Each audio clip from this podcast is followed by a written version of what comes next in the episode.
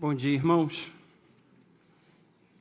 Hoje o texto que vamos ler vai nos mostrar que nem sempre vale a pena reclamar. Então, fiquem atentos. Sempre uma alegria muito grande estar aqui. Abra sua Bíblia aí no livro de Neemias. Neemias, capítulo 9, versículo 17. Já abri minha Bíblia. A Bíblia está aberta. Neemias 9, 17. Vamos continuar a nossa série de mensagens. Os irmãos acharam? Amém? Amém?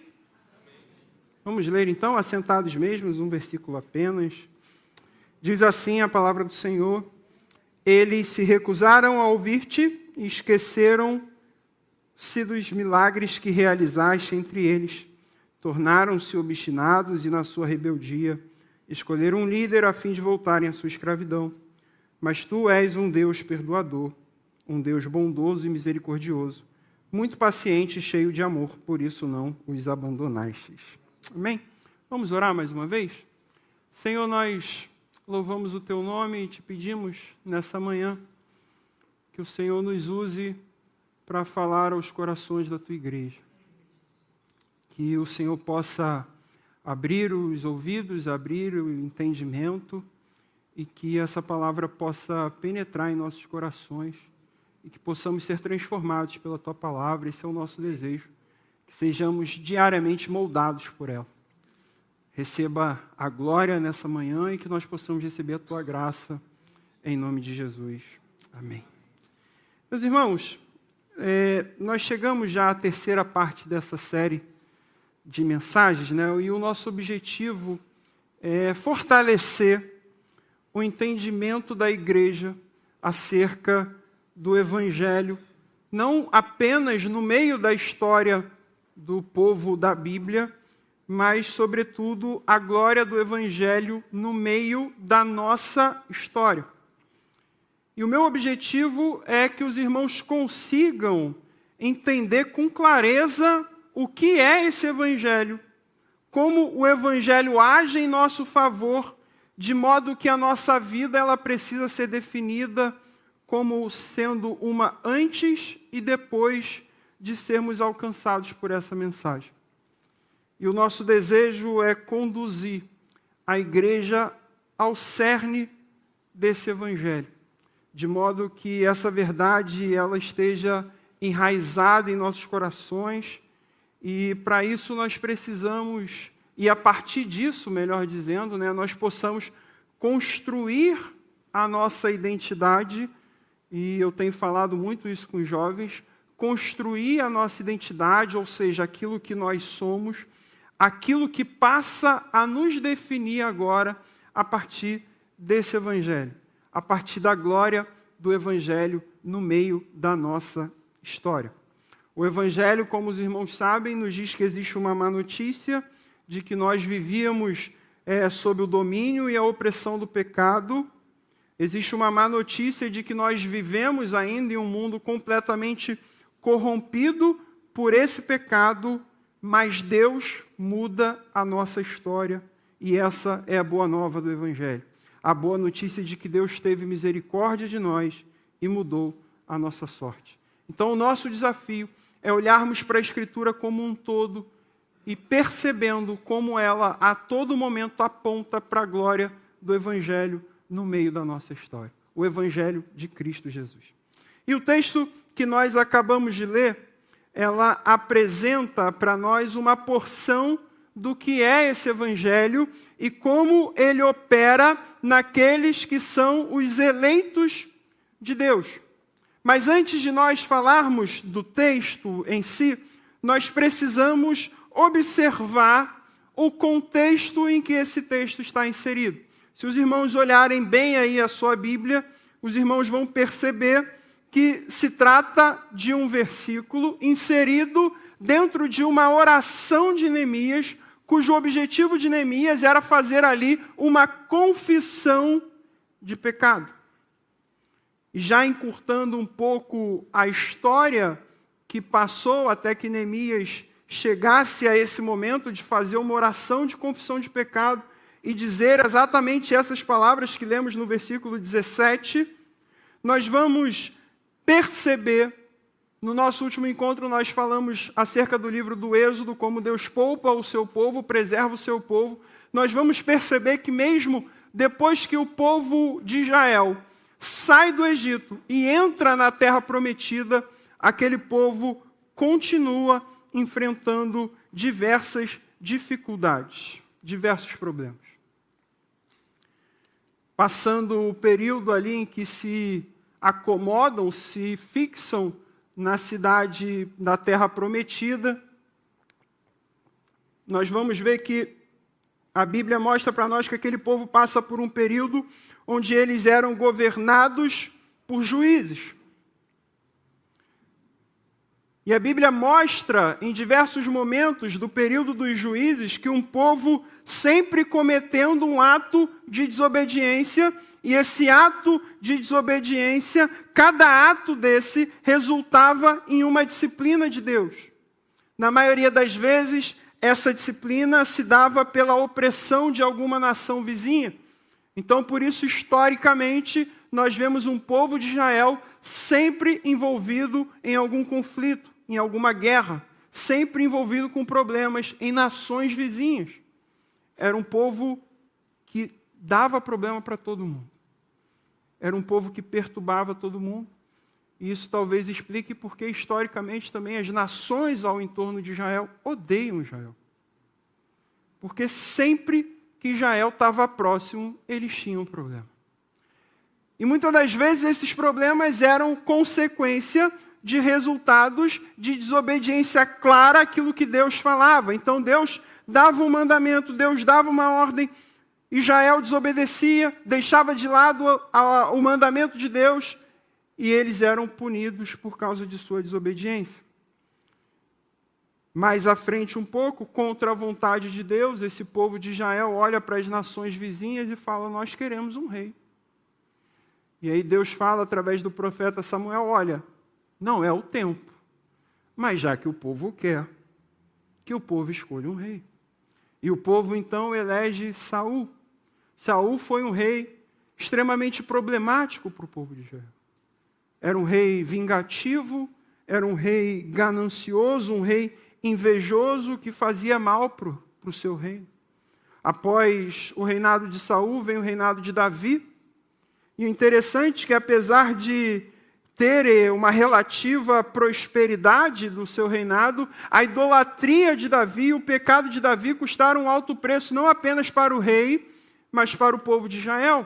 Por conta do seu pecado, Davi não pôde edificar o templo. Vem Salomão. Salomão, apesar de grande riqueza, grande sabedoria, Salomão edifica o templo, mas igualmente por conta do seu pecado, houve uma consequência. Quando Salomão morre, o reino de Israel é dividido: o reino do sul, reino do norte. O reino do norte fixa território em Samaria, o reino do sul fixa seu território em Judá, mais precisamente escolhe Jerusalém como a sua capital.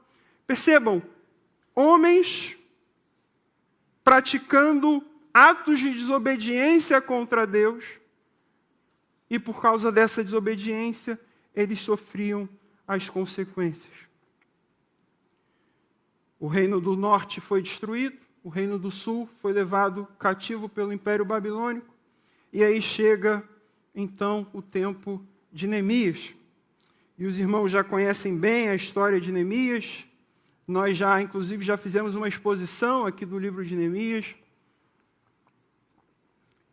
Certa vez, Neemias, que era servo pessoal do rei Atarxerxes, toma conhecimento da situação que estava a cidade de Jerusalém destruída, o templo destruído, as muralhas destruídas. E ele ora e pranteia diante de Deus, os irmãos conseguem ver isso no capítulo 1 de Neemias. Ele pranteia diante de Deus e pede permissão ao rei, a qual servia, para ir até Jerusalém a fim de reconstruir o templo e a cidade de Jerusalém. depois de muito trabalho ali na reconstrução, ele faz uma leitura pública da lei, ali no, no capítulo 8 de Neemias, faz essa leitura pública da lei, e o trecho que nós acabamos de ler se trata então de uma oração que Neemias registra, é, fazendo uma afirmação sobre a relação que os seus antepassados tinham com Deus, a relação em que os hebreus tinham com Deus, e uma confissão do pecado feito mais de 700 anos depois desse pecado ter sido cometido. Neemias corrige um erro histórico do povo de Israel e ele fala esse texto que nós acabamos de ver. Eles se recusaram a ouvir-te e esqueceram-se dos milagres que realizaste entre eles. Tornaram-se obstinados e, na sua rebeldia, escolheram um líder a fim de voltarem à sua escravidão. Mas tu és um Deus perdoador, um Deus bondoso e misericordioso, muito paciente e cheio de amor, por isso não os abandonaste. Esse trecho trata exatamente da história do êxodo que nós refletimos no nosso último encontro. Quando, se os irmãos abrirem a sua Bíblia aí, em Êxodo 32, os irmãos vão ver que Moisés sobe ao monte e em determinado momento o povo percebe que Moisés estava demorando muito. Passaram alguns dias e Moisés não havia descido do monte. E aí então, diante da demora é, em que Moisés é, proporcionava aquele povo, aquele povo se recusa a ouvir, aquele povo se esquece das maravilhas que Deus havia feito no meio deles recentemente, os livrando dos egípcios, os livrando da décima praga, da morte dos primogênitos, conduzindo pelo deserto. Então aquele povo esquece dessas coisas, se esquece das maravilhas, se esquece da, do, do agir de Deus, da providência de Deus. Deus providencia água da rocha, maná do céu, nuvens para protegê-los do calor, coluna de fogo para protegê-los do frio, e aquele povo se esquece de todas essas coisas e constroem ídolos para si. O texto fala em Gênesis 32, ou melhor, Êxodo 32, que eles não apenas é, fazem ídolos para si, mas eles escolhem um líder para que os pudesse conduzir de volta à servidão do Egito. É justamente isso que Neemias fala. E mais uma vez, olha que interessante, surge a figura do Moisés libertador. Deus fala para Moisés, Deus chega para Moisés e fala: Olha, Moisés, desce lá, porque o povo está construindo um ídolo e o povo quer voltar de volta para o Egito. E aí Deus fala para ele: desce e anuncia o meu juízo contra eles. Então Moisés intercede por aquele povo. Moisés apela para Deus. Moisés fala: lembra-te dos teus servos. Lembra-te da tua aliança com Abraão. E Deus, depois dessa palavra de Moisés, Deus fala, é, desiste de punir aquele povo. Olha que interessante, queridos. Deus fala, ou melhor, Moisés fala para Deus: Senhor, lembra-te dos teus servos. Deus não precisava, obviamente, mas é como se Moisés estivesse relembrando: Senhor, lembra das alianças que tu fizeste. E isso é importante para nós entendermos o que Neemias está dizendo aqui. Esse era o contexto. Estava Neemias afirmando em sua oração. Neemias lembra dos seus antepassados, lembra da história do povo de Israel, de como eles desobedeceram e se rebelaram contra Deus, mas também se lembrou de como Deus poupou e como Deus nunca havia abandonado aquele povo. E esse texto mostra algumas verdades interessantes para nós. A primeira verdade que eu queria refletir com os irmãos nessa manhã é que podemos observar no texto que Deus mantém sua aliança. Deus preserva o seu povo diante do pecado da idolatria, diante da rebeldia em que se encontrava aquele povo que elege um ídolo para voltarem à escravidão, aquele povo que constrói um bezerro de ouro para adorar.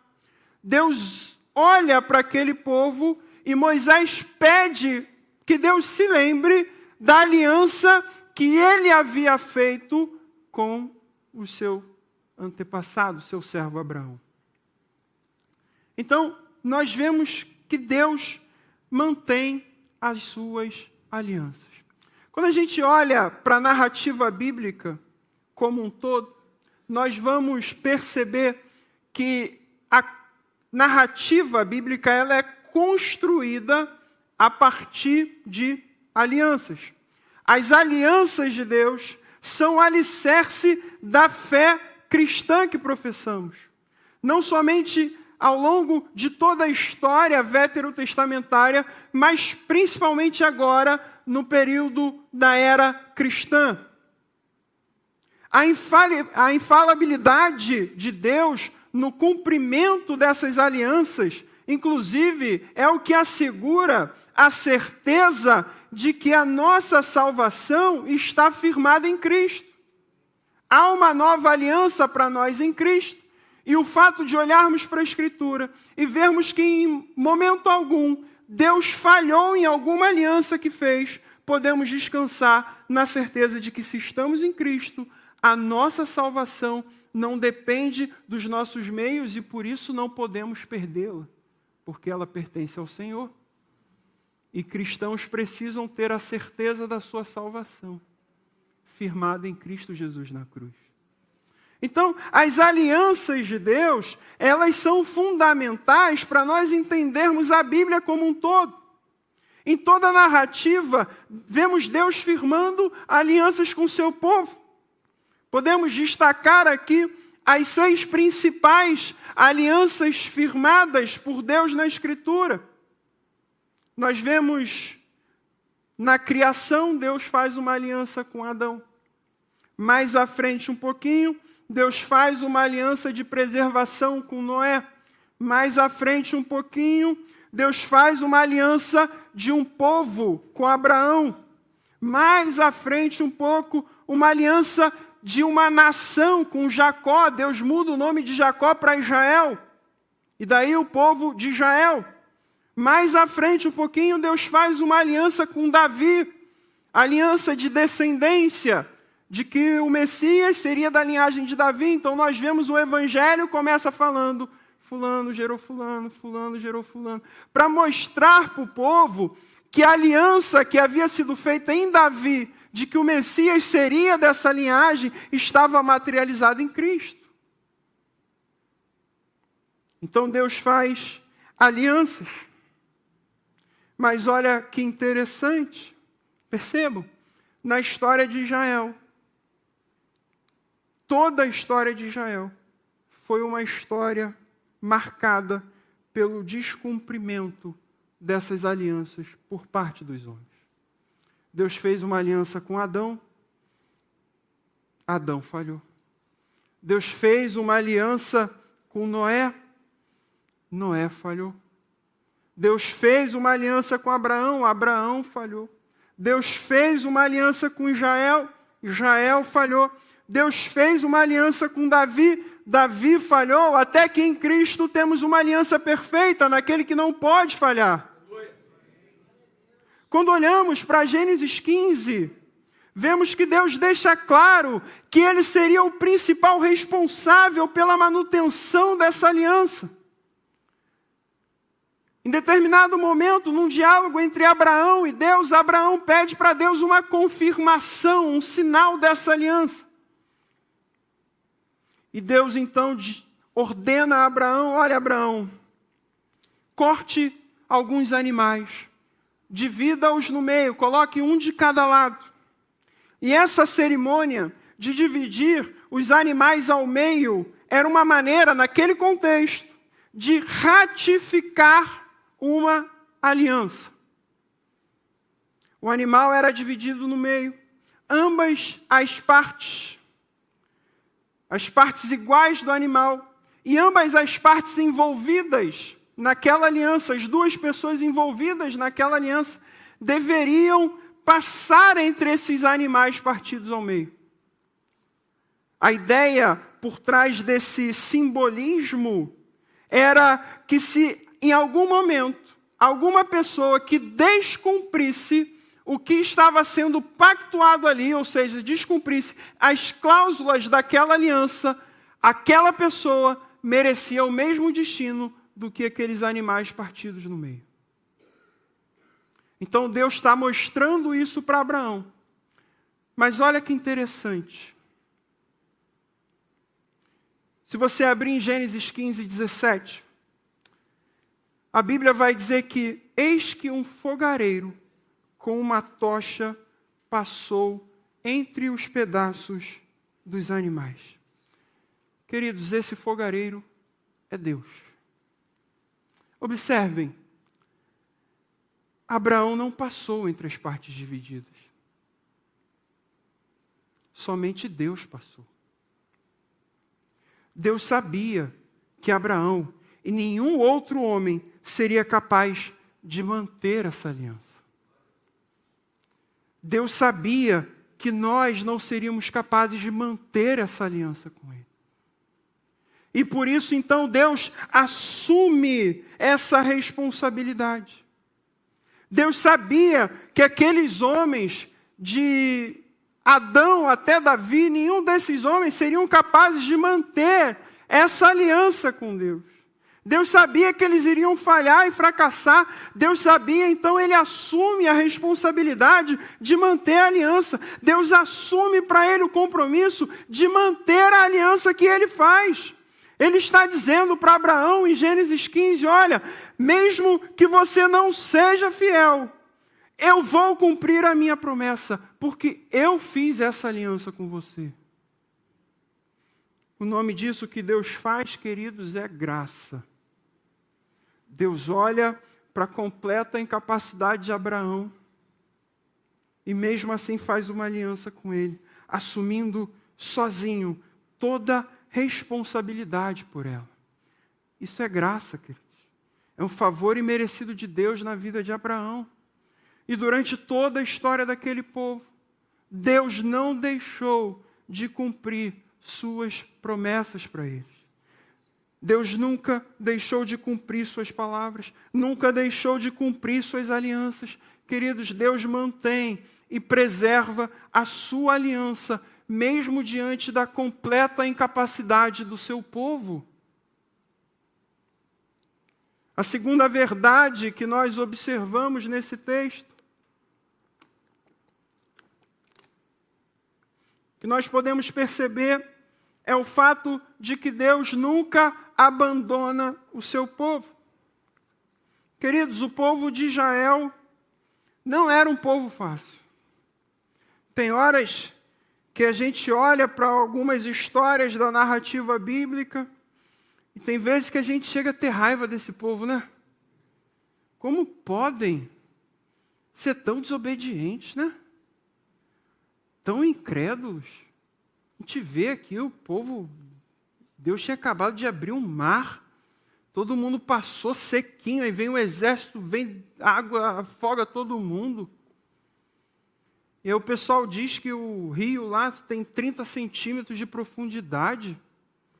E aquele povo vê tudo isso, e como que esse povo é tão incrédulo a ponto de querer voltar para o Egito? Como que esse povo, diante de tantas coisas boas, de que Deus fez maravilhas na vida desse povo, e esse povo tão incrédulo, Deus faz promessas muito claras para eles. Deus sempre prova o seu poder para eles. E o povo sempre duvidando da palavra de Deus. E o povo sempre questionando a Deus. Deus tinha poupado todo o primogênito de Israel na décima praga do Egito. Deus destruiu o exército, um dos exércitos mais poderosos da terra para libertá-los. E mesmo Deus sempre tendo agido em favor deles, eles sempre duvidavam de Deus e das promessas de Deus. Mesmo diante das evidências, o povo continuava duvidando de Deus. Mesmo diante de diversas demonstrações, demonstrações do poder de Deus, o povo sempre duvidava da lealdade, da fidelidade de Deus, duvidavam do poder de Deus. Quando eles souberam que os cananeus eram gigantes, o que, que eles falam? Olha, eu acho que não tem chance para a gente. Eu acho que a gente não vai conseguir conquistar aquela terra, não. Eles sempre duvidavam da força de Deus. Em momentos de aflição, primeira coisa que seus corações faziam era ser dominados pela incredulidade. E a Bíblia fala que no texto que lemos, esse povo eleito de Deus era obstinado, desobediente, idólatra, mas mesmo assim, Deus sempre foi fiel a esse povo. A Bíblia fala que esse povo abandonava a Deus continuamente, mas Deus sempre fazia o bem para eles. A Bíblia fala que em muitos momentos eles se comportavam de uma maneira extremamente maldosa em relação a Deus. Mas Deus continuou amando esse povo. A Bíblia fala que o povo deu todas as razões, mas Deus nunca quebrou sua aliança com aquele povo. Porque é assim que, que, que Deus age com quem Ele tem uma aliança. Mesmo quando o seu povo desrespeita a sua lei, mesmo quando o seu povo despreza sua palavra de forma contínua, de forma visível, de forma flagrante, mesmo quando o seu povo duvida, deixa de crer, mesmo quando o seu povo murmura, reclama. Deus não abandona o seu povo, porque Deus não é um Deus que quebra as alianças que ele faz. E é engraçado que muitas das vezes olhamos para a história do povo de Israel e pensamos: meu Deus, que povo terrível! Queridos, nós somos muito piores do que eles. Essa não é, os exemplos que eu dei aqui não são exemplos do povo de Israel, são exemplos nossos. Nós somos incrédulos. Nós olhamos para o caos do mundo e temos medo. Nós olhamos para os sinais da volta de Cristo e temos medo. No momento de angústia, de aflição, de dificuldade financeira, nós temos medo. Nosso coração é facilmente dominado por essa incredulidade. Não é uma realidade exclusiva do povo de Israel, é uma realidade nossa. Mas a forma como Deus age, assim como Deus não quebrou sua aliança com Israel, se estamos em Cristo, Deus também não quebra a sua aliança conosco. Deus mantém sua aliança e Deus não abandona o seu povo. A terceira verdade que nós vemos nesse texto é que Deus abençoa o seu povo. Apesar desse povo não merecer e dar todas as razões para isso, Deus mantém sua promessa e abençoa o seu povo. Não porque mereciam, mas porque é da natureza de Deus abençoar. A declaração de Neemias mostra que, mesmo diante daquele povo ingrato, incrédulo, Deus continuou abençoando o seu povo por causa da natureza do próprio Deus. Neemias afirma no final do versículo 17 que Deus é um Deus grande em bondade. A palavra bondade usada por Neemias é traduzida da palavra hebraica Hesed. Hesed tem um significado comum no nosso, na nossa língua portuguesa, traduzido como bondade, um ato gentil. Essa palavra aparece 245 vezes em todo o Antigo Testamento. Todas as vezes que essa palavra, todas as vezes das 245 em que ela aparece no Antigo Testamento, essa palavra ela é atribuída exclusivamente a uma característica de Deus. A palavra Hesed, ela apresenta dois significados fundamentais para que nós possamos compreendê-la plenamente.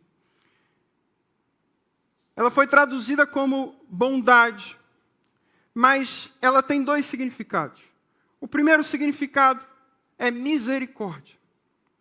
Salienta, ressalta o aspecto gratuito da benevolência de Deus pelo seu povo. O segundo conceito fundamental dessa palavra Hesed é lealdade. O objetivo dessa palavra é ressaltar um compromisso. E um compromisso que tem por base uma aliança. Então, quando vemos essa palavra Hesed no Antigo Testamento, Deus está ressaltando a sua misericórdia pelo seu povo e um compromisso, a sua aliança que ele tem com o seu povo. O compromisso da aliança e a misericórdia de Deus são características que são somente atribuídas a Deus. E por que são atribuídas somente a Deus no Antigo Testamento? Porque essa característica, justamente por fazer parte da natureza de Deus, por fazer parte do seu caráter, o caráter de Deus ele é marcado por Hesed. Deus derrama essa bondade, Deus derrama essa misericórdia e lealdade sobre o seu povo. E essa Hesed, que é um atributo da natureza de Deus, que assegura a sua lealdade em suas alianças e a sua misericórdia, mesmo diante das inúmeras vezes em que essas pessoas, esse povo, quebraram essa aliança diante de Deus, Neemias fala que Deus continua abençoando o seu povo. Um Deus que mantém as suas alianças um Deus que não abandona e abençoa o seu povo. Esse é o Deus de Israel e esse é o nosso Deus. E diante dessas verdades, eu gostaria de fazer algumas aplicações para nós nessa manhã. A primeira aplicação, e talvez seja a aplicação mais importante, é sabermos que Deus mantém sua aliança conosco através de Cristo. A primeira aplicação que esse texto nos mostra. Nós fizemos aqui um breve relato das seis alianças mais importantes da Bíblia. E a última aliança foi a aliança firmada em Cristo. Todas as outras alianças foram firmadas com homens completamente incapazes de manter aquela aliança. Todos eles falharam, todos eles fracassaram, de Adão a Davi, todos fracassaram no cumprimento dessa aliança com Deus. E Deus então envia para nós o seu filho, para firmar de uma vez por todas uma aliança uma aliança de salvação, uma aliança inquebrável, uma aliança perfeita, indissolúvel. E nós, agora, por meio do Evangelho, fazemos parte dessa nossa aliança, dessa nova aliança. E se você, talvez nessa manhã, ainda não se reconheça como parte dessa aliança, que o Evangelho possa penetrar o seu coração nessa manhã e que hajam frutos de arrependimento. Porque para fazermos parte dessa aliança com Deus, é necessário que haja frutos de arrependimento em nossos corações. É necessário que haja um reconhecimento da nossa completa incapacidade da nossa completa falta de, de força, de vigor, de mérito diante da santidade, diante da justiça de Deus. É necessário frutos de arrependimento. E somente por meio de Cristo podemos estar debaixo dessa nova aliança com Deus. E essa aliança, assim como em Abraão, é firmada pelo próprio Deus, não depende dos nossos esforços.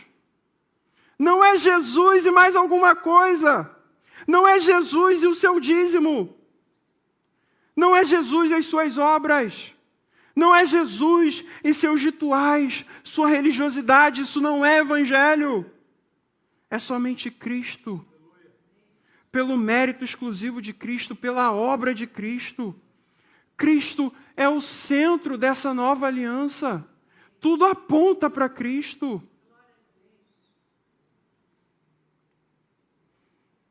E Deus é quem mantém essa aliança.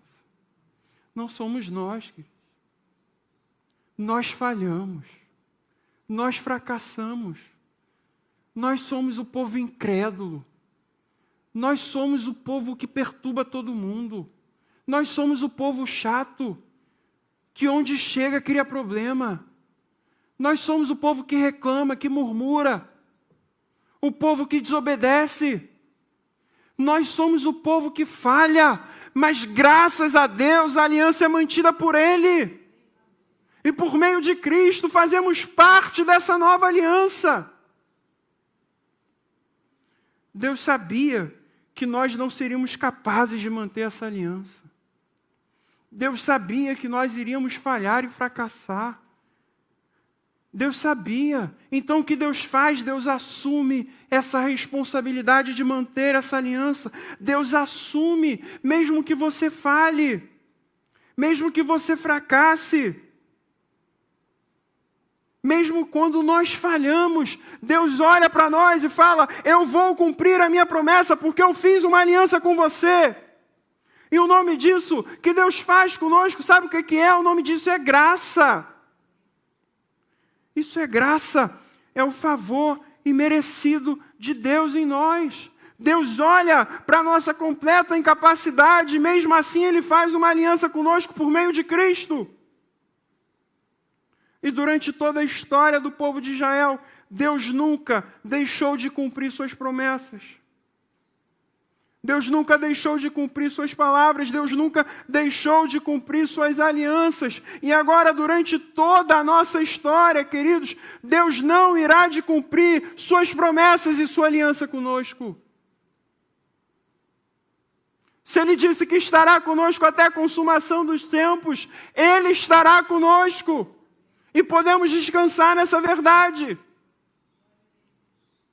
Se ele disse que Cristo retornará para buscar a sua igreja, queridos, precisamos estar prontos, vigilantes, com a certeza de que ele retornará para buscar a sua igreja. Deus mantém suas promessas, Deus cumpre suas palavras. Aquilo que Deus fala, que vai fazer, vai acontecer, queridos. Deus mantém sua aliança conosco por meio de Cristo. A segunda aplicação é que Deus não nos abandona.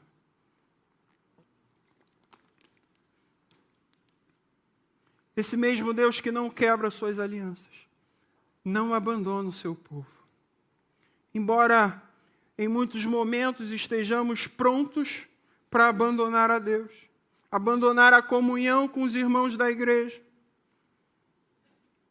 Trocamos Deus por algumas migalhas, trocamos Deus por moedas baratas, deixamos de desfrutar da presença de Deus em nossas orações, deixamos de desfrutar de Deus com a nossa leitura bíblica desrespeitamos o princípio do Shabá, abandonamos a Deus de todas as maneiras. Mas o Evangelho de Cristo nos assegura que se estamos em Cristo, se temos uma aliança com Cristo, Deus não nos abandona nunca. A má notícia do Evangelho fala para nós que somos obstinados, desobedientes, idólatras, mas a boa notícia diz que Deus permanece fiel. A má notícia fala que nós abandonamos a Deus continuamente, mas a boa notícia fala que Deus sempre faz o bem para o seu povo.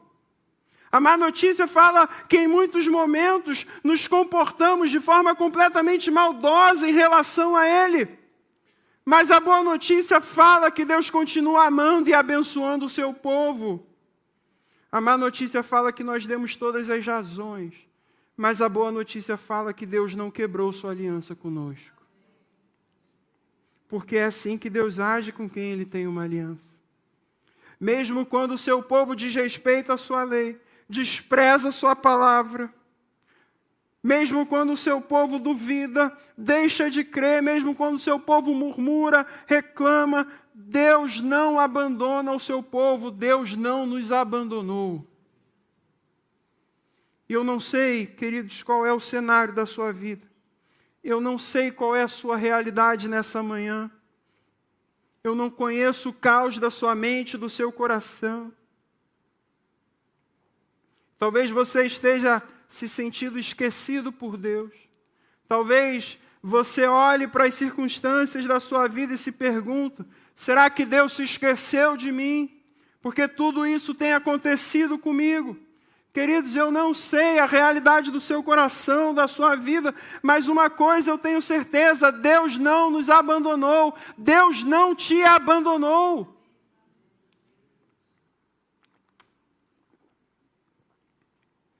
E a última aplicação para nós traz um conforto para o nosso coração. Sabermos que Deus continua abençoando o seu povo hoje. Saber que Deus sempre nos abençoa. Não com bênçãos materiais que o nosso coração corrompido deseja, mas com misericórdia e lealdade que o nosso coração corrompido necessita. Deus continua derramando sobre nós a sua récede, sua bondade. Deus continua nos abençoando todos os dias da nossa vida. O Salmo 23 vai dizer que bondade e misericórdia certamente me seguirão todos os dias da nossa vida. Há uma promessa de Deus para nós. E Deus não quebra suas promessas há uma promessa de que em todos os dias da nossa vida o récede de Deus nos alcançará. E nós podemos descansar nessa verdade, de que aquilo que o nosso coração corrompido necessita, não, não aquilo que ele deseja, mas Deus continua nos abençoando com aquilo que nós necessitamos dele, sua bondade, sua misericórdia a sua lealdade sobre nós. O Evangelho aponta para nós essas três verdades. Deus mantém sua aliança conosco por meio de Cristo, mesmo fazendo de tudo para não merecermos. Deus não nos abençoa, não, Deus não nos abandona, mesmo quando abandonamos e traímos Ele todos os dias. E Deus não deixa de nos abençoar com a sua bondade todos os dias da nossa vida. Se Deus tem uma aliança conosco, não temos o que temer. Se Deus temos uma aliança conosco, se Deus tem uma aliança conosco, pode vir a perseguição, pode vir a censura, pode vir o que for. Não precisamos temer, porque quem mantém essa aliança é o próprio Deus. Se temos uma aliança com Deus, não temos por que nos sentir abandonados, perdidos ou preteridos por Deus, porque Deus não abandona o seu povo.